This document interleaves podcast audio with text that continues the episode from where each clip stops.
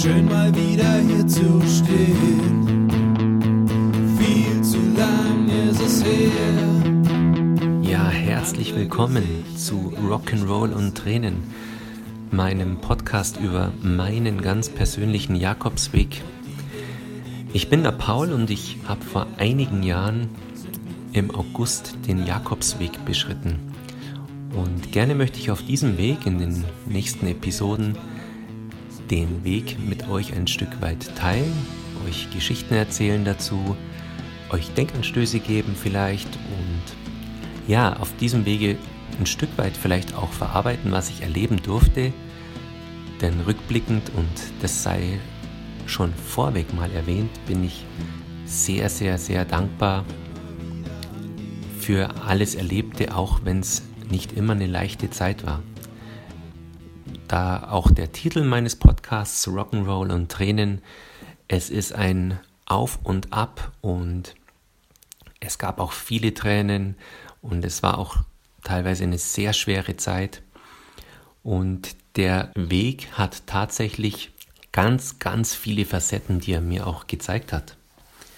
Ja, ich freue mich, dass ihr da seid und möchte in dieser Episode 1 erstmal von den Vorbereitungen berichten, äh, die ich hatte und ähm, die Gedanken, die ich mir im Vorfeld gemacht habe, bevor diese große Reise eigentlich losging im August.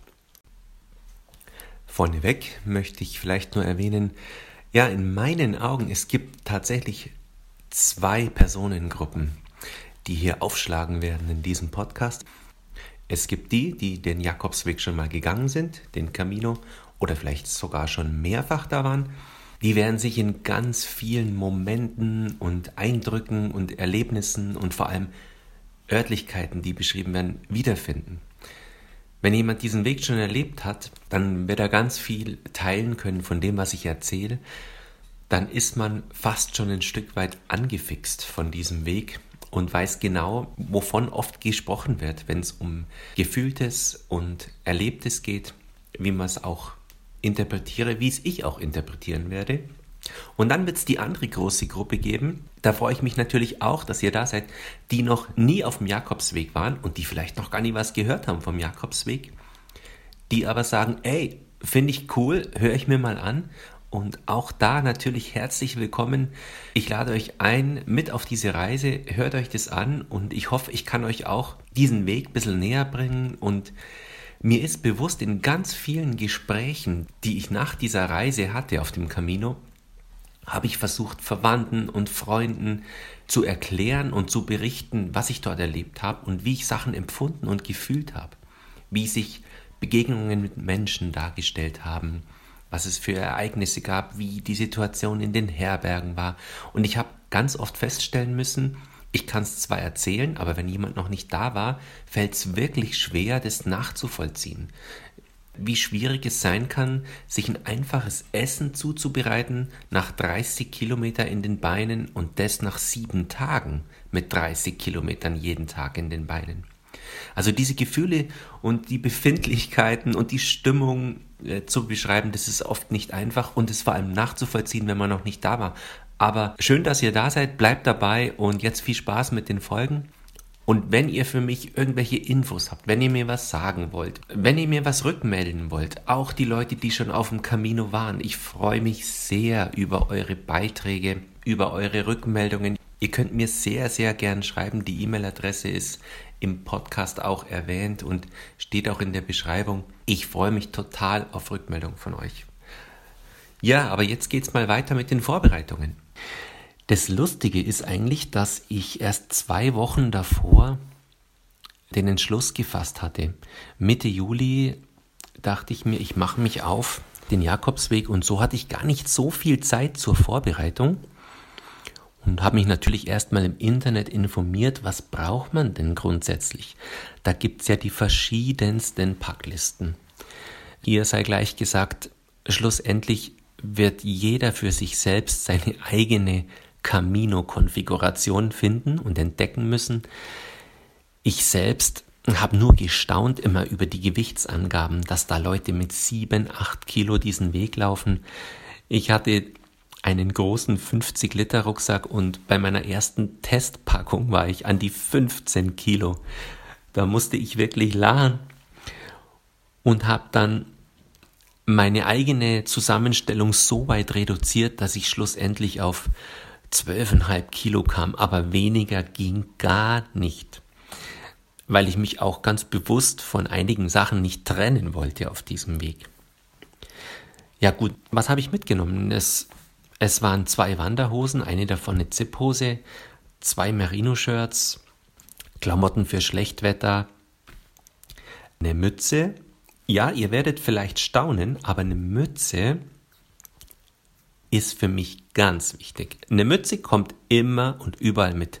Jetzt könnte man sagen, Spanien im August, hm, aber diese Mütze sollte mir noch gute Dienste erweisen. Ja, und ansonsten natürlich zwei Paar Wollsocken, Unterwäsche, das Übliche, eine ordentliche Camino-Apotheke mit Pflaster und, und, und. Und schließlich die Schuhe. Die Schuhe sind ja das Kernstück dieses Caminos. Und was hatte ich für Schuhe dabei? Ich hatte so sportive Halbschuhe, Zustiegsschuhe nennt man die dabei, von der Firma Garmont, den Schuh Dragon Tail. Das ist ein relativ starrer und fester Schuh mit einer tollen Sohle und da kann ich nur sagen, das war der absolute Winner auf diesem Jakobsweg. Ich dachte zuerst, ob ich da vielleicht meine Bergschuhe mitnehme, Knöchel hoch und habe dann am ersten Tag sofort in den Pyrenäen gesehen, nein, nein, nein, genau die richtige Wahl. Also leichte Schuhe sind wirklich die Schuhe der Wahl für diesen Weg. Und ansonsten habe ich einige Sachen eingepackt, die ich mir einfach nicht nehmen lassen wollte, nämlich ein Buch und einen MP3-Player, weil Musik ist für mich wichtig und noch so ein paar andere Details, die ich nicht missen wollte auf meinem Weg. Und dann ging es auch schon los, Anfang August. Die Anreise war für mich so, dass ich von Deutschland nach Paris geflogen bin. Dort steigt man um, macht eine Busreise quer durch diese große Stadt zu einem anderen Airport und fliegt dann weiter nach Biarritz. Und in Biarritz war es tatsächlich so, das ist ein ganz, ganz kleiner Flugplatz da siehst du das erste Mal an diesem Flughafen Leute mit Rucksäcken und teilweise Muscheln hinten dran und dort witterst du ein erstes Mal dieses Camino-Flair. Man muss dann einen Bus nehmen zum Bahnhof von Bayonne und dann wird es immer klarer und die Leute strömen sozusagen, sie werden äh, kanalisiert in die gleiche Richtung.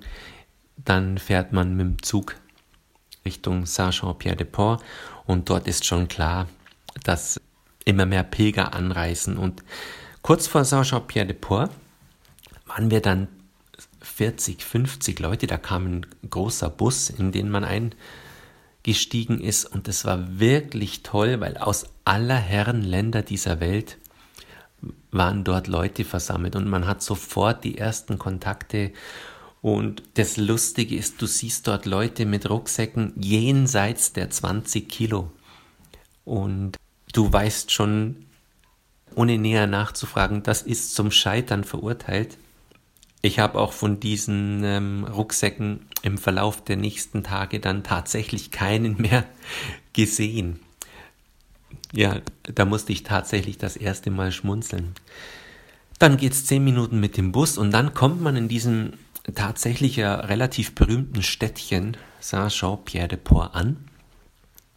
Das war ja auch der Startpunkt, den H.P. Kerkeling damals gewählt hat. An diesem Buch übrigens, das gleich vorneweg, kommt man eigentlich gar nicht vorbei, äh, wenn man sich mit Literatur beschäftigt im Internet. Und ich muss auch sagen, das ist kein schlechtes Buch, meiner Meinung nach. Er hat seine Erlebnisse auf seine Art und Weise wirklich gut beschrieben und vieles äh, sollte sich bestätigen, was ich im Verlauf der nächsten Tage äh, dort erleben durfte. Ja, mein Plan war natürlich nach Santiago de Compostela zu laufen, aber mir war noch nicht klar, ob ich alles laufe oder ob ich eine Passage mit dem Bus mache und so sollte es auch kommen. Ich war 21 Tage unterwegs und habe in der Mitte eine Buspassage gemacht. Dazu kommen wir dann, ja, wenn es soweit ist, nachher. Ja, angekommen in Saint-Jean-Pierre-de-Port ist man sofort damit beschäftigt, eine Herberge zu suchen. Und so galt auch für mich, es muss sofort ein Bett her, weil es waren wirklich, wirklich viele Pilger in der Stadt und ich hatte super Glück, eine nette kleine Herberge zu finden. Und dann wird man auch gleich mal geerdet, was es heißt, ein Bett in einer Herberge zu bekommen. Das waren äh, drei Metallstockbetten in einem Mini-Raum, aber äh, super sauber alles. Der Schlafkomfort entsprechend einer Herberge und ich bin da wirklich nicht anspruchsvoll. Ich musste nur schmunzeln und dachte mir, okay, so verbringst du also die nächsten Wochen in deinen Nächten. War aber total zufrieden und glücklich, da ein Bett zu erwischen und habe mich dann auch gleich aufgemacht, meinen Caminum-Pass zu besorgen, mein Kredenzial. Und das ist wirklich ein feierlicher Moment. Da ist ein, ein richtiges Büro, das wird fast gefeiert und du wirst in allen Sprachen der Welt äh, nahezu begrüßt und wirst an verschiedene Schalter zugewiesen und bekommst dann da ganz feierlich deinen Camino-Pass überreicht. Ohne den du übrigens tatsächlich dann nicht überall reinkommst. Und dieser Pass sollte sich im Verlauf des Weges tatsächlich als sehr, sehr wichtig erweisen. Aber dazu kommen wir, wenn es soweit ist. Ja, dann hatte ich meinen Pass war noch in dem Supermarkt, habe mir eine Kleinigkeit zu essen gekauft und bin dann auch schon früh ins Bett, weil am nächsten Tag stand meine erste Etappe an. Und die sollte es bekanntlich ja in sich haben. Da werde ich dann in meiner zweiten Episode berichten. Bis dahin, euch eine gute Zeit und bis bald. Euer Paul.